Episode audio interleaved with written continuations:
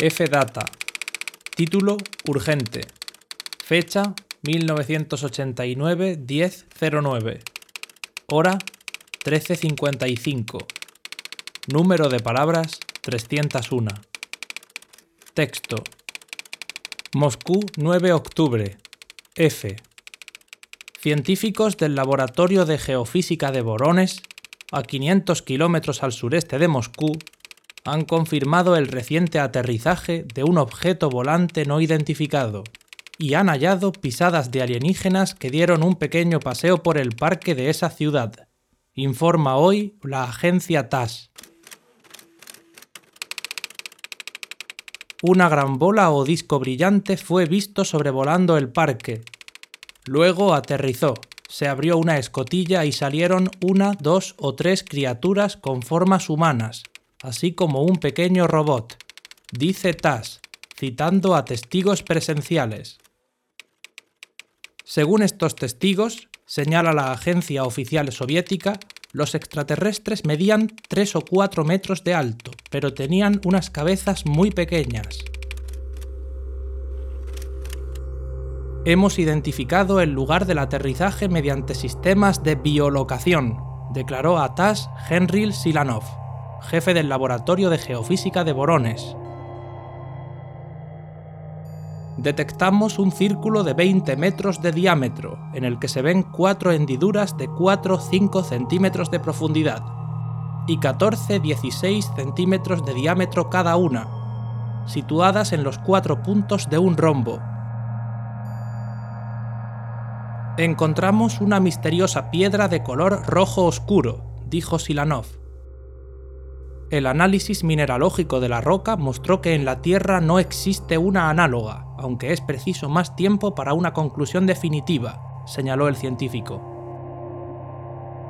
Los testigos, dice TAS, dijeron que los ocupantes del ovni dieron un paseo alrededor de la extraña nave para luego desaparecer dentro de ella nuevamente.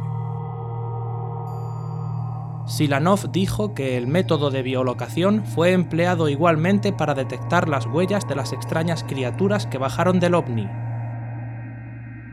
el investigador dijo que el camino que científicamente detectaron como el recorrido de los alienígenas coincide con la descripción hecha por los testigos, así como otras circunstancias del aterrizaje.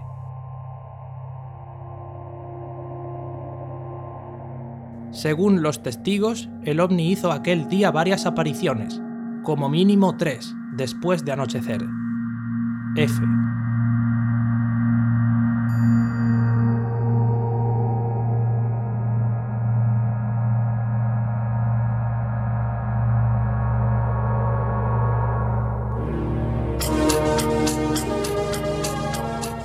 Soy Leonard Nimoy. El siguiente relato sobre extraterrestres es real. Y si es real es que es falso. Todos son mentiras, pero mentiras entretenidas. Y al final, ¿no está ahí la auténtica verdad? La respuesta es no.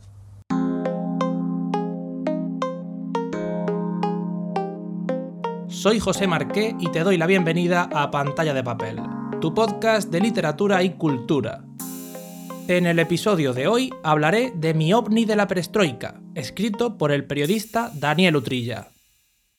Espero que disfrutes estos minutos conmigo y te suscribas para no perderte futuras recomendaciones y reseñas.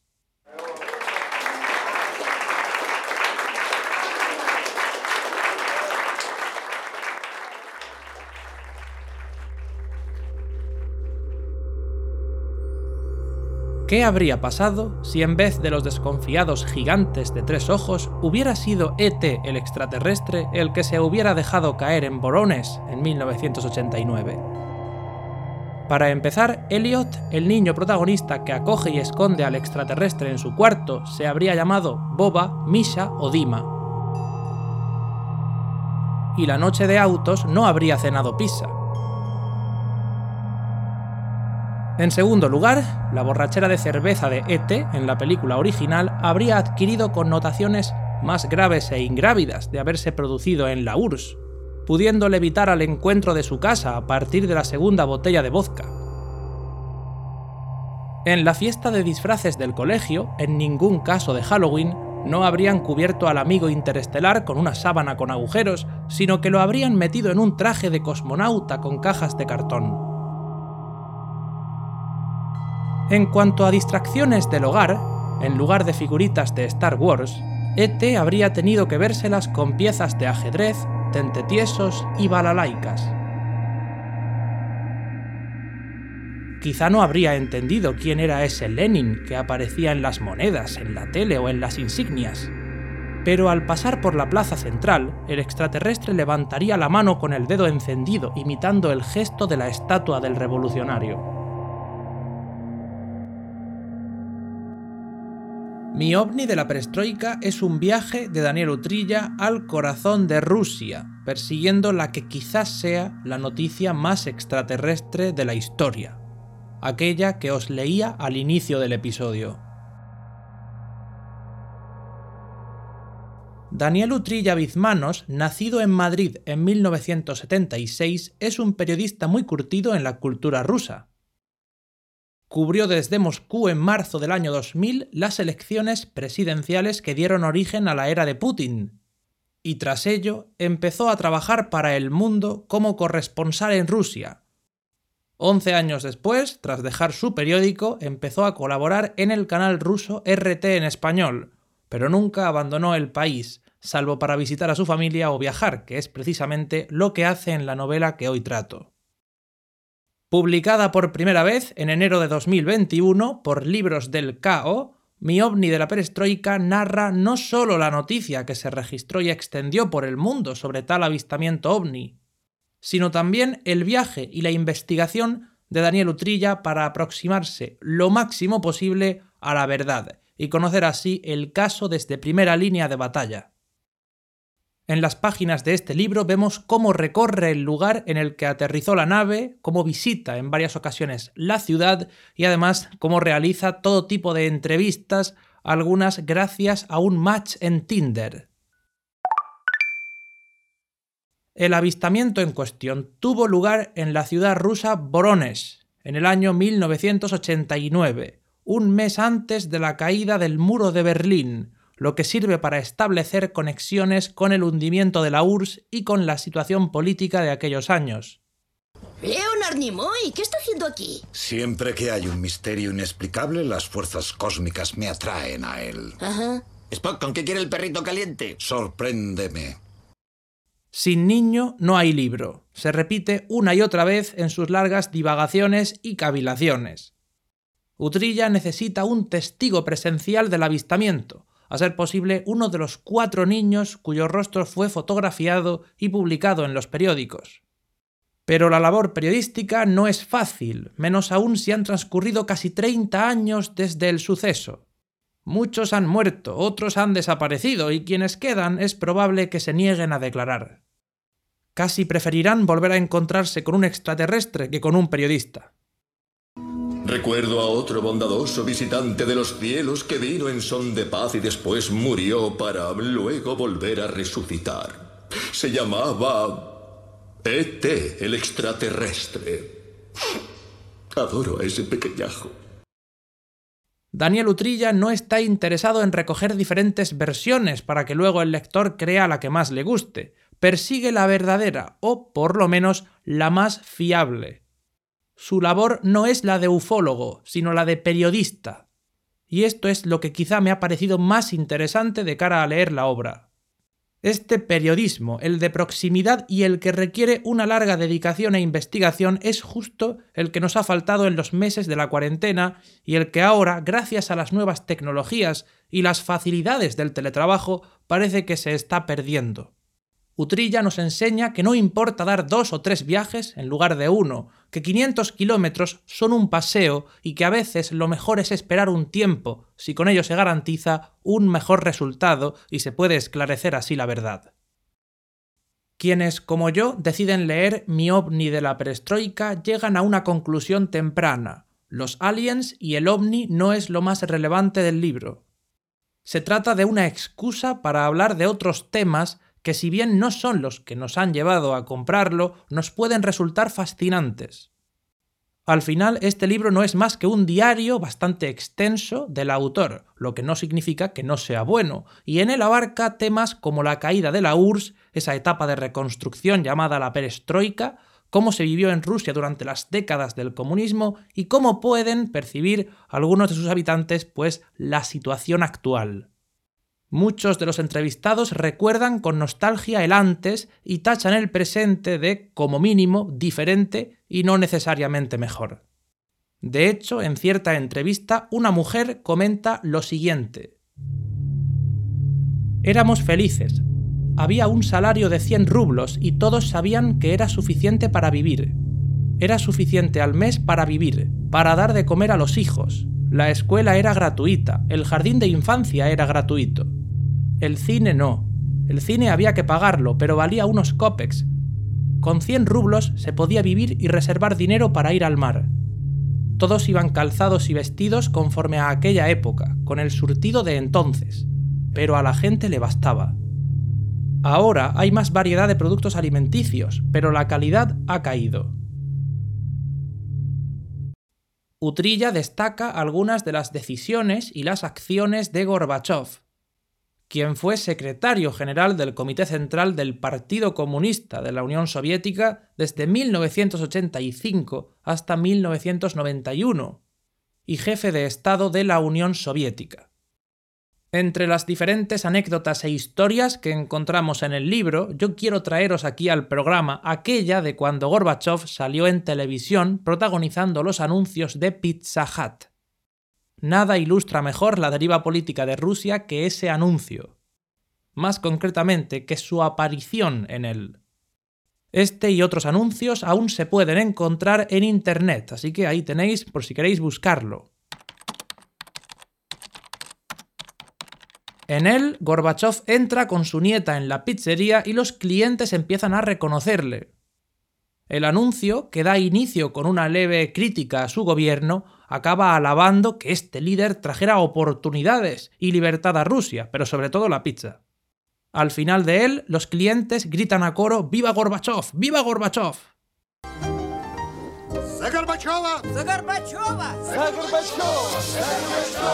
Sometimes nothing brings people together like a nice hot pizza from Pizza Hut.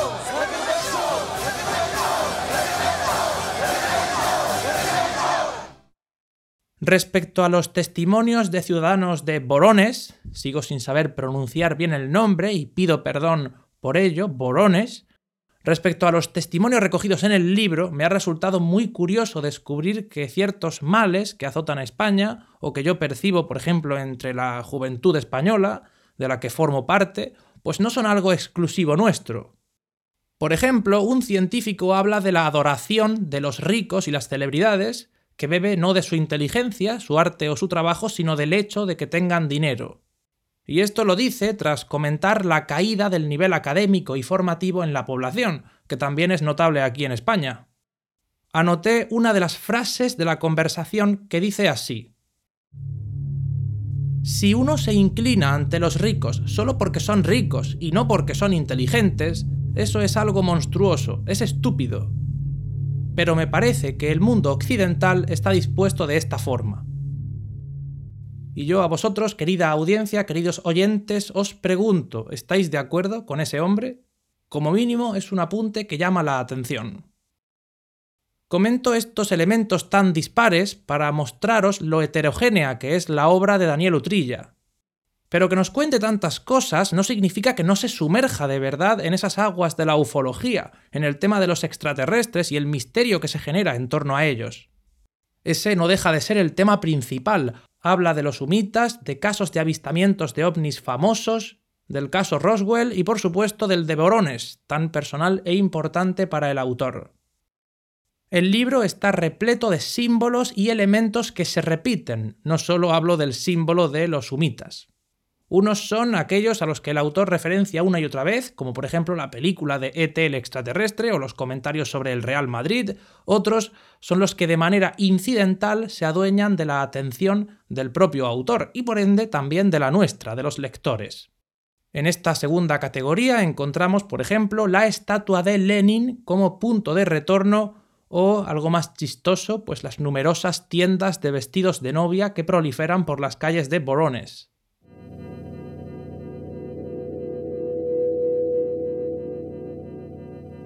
De cara a recomendar o no mi ovni de la perestroika, tengo que hacer algunos matices. Personalmente me ha gustado mucho y me parece muy interesante. Pero entiendo que no es un libro para todo el mundo, y por ello os pido que me dejéis resaltar de nuevo el hecho de que se trata de una especie de diario en que el autor no se corta nada a la hora de saltar de un punto a otro o extenderse y divagar sobre diferentes temas. Es un diario que considero casi obligatorio para estudiantes de periodismo y nuevos profesionales del sector, pero también para lectores como yo, del montón, pero del montón bueno. Porque hay un montón bueno y un montón malo. Bueno, pues tú eres del montón bueno. Que luego está el montón que te cagas. Pero esas están aparte. Y además te estoy diciendo, si a mí lo que me gusta es una mujer inteligente. Que tú tampoco lo eres. Pero O sea, a mí me gusta. ¿Me estás llamando tonta? Sí. O sea, no, no, no, no, cariño. Eh, una tía tonta era Alicia. Alicia. Que estaba más buena que tú, sí, pero era tonta. Y luego está Lucía, que también está más buena que tú y es más lista. En mi caso, he disfrutado mi ovni de la perestroika, he aprendido con su lectura y he disipado parte de la niebla que me impedía ver la Unión Soviética, la perestroika y la Rusia más actual. Al mismo tiempo, he podido explorar temas más propios de la nave del misterio. Y además de enseñarme tanto, me ha servido para viajar desde casa y evadirme durante un buen rato. Bastante rato, mejor dicho, por la cantidad de páginas unas 640 páginas con algunas fotos y con varios dibujos que los niños testigos hicieron de los extraterrestres. Sin niño no hay libro.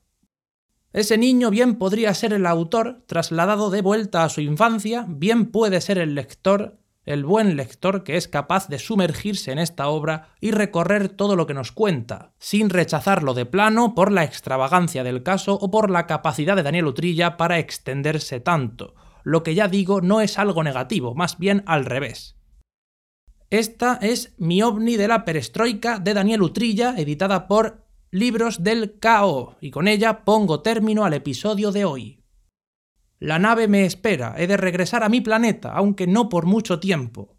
La semana que viene estaré de vuelta con un nuevo episodio.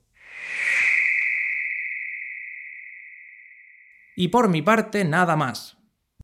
Puedes seguirme en Twitter o Instagram como arroba marquemepese, enviarme un comentario o una propuesta a mi correo electrónico marquemepese.icloud.com y suscribirte para no perderte los próximos episodios. Pantalla de Papel es un podcast gratuito y sin fines comerciales realizado por un servidor, José Marqué. ¡Hasta la próxima!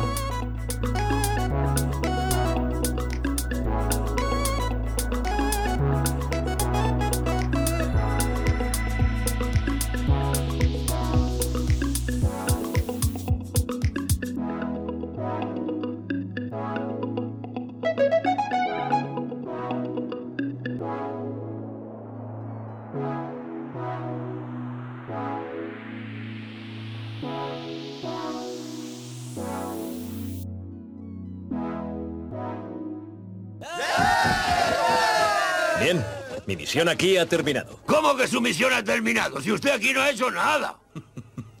¿Usted cree?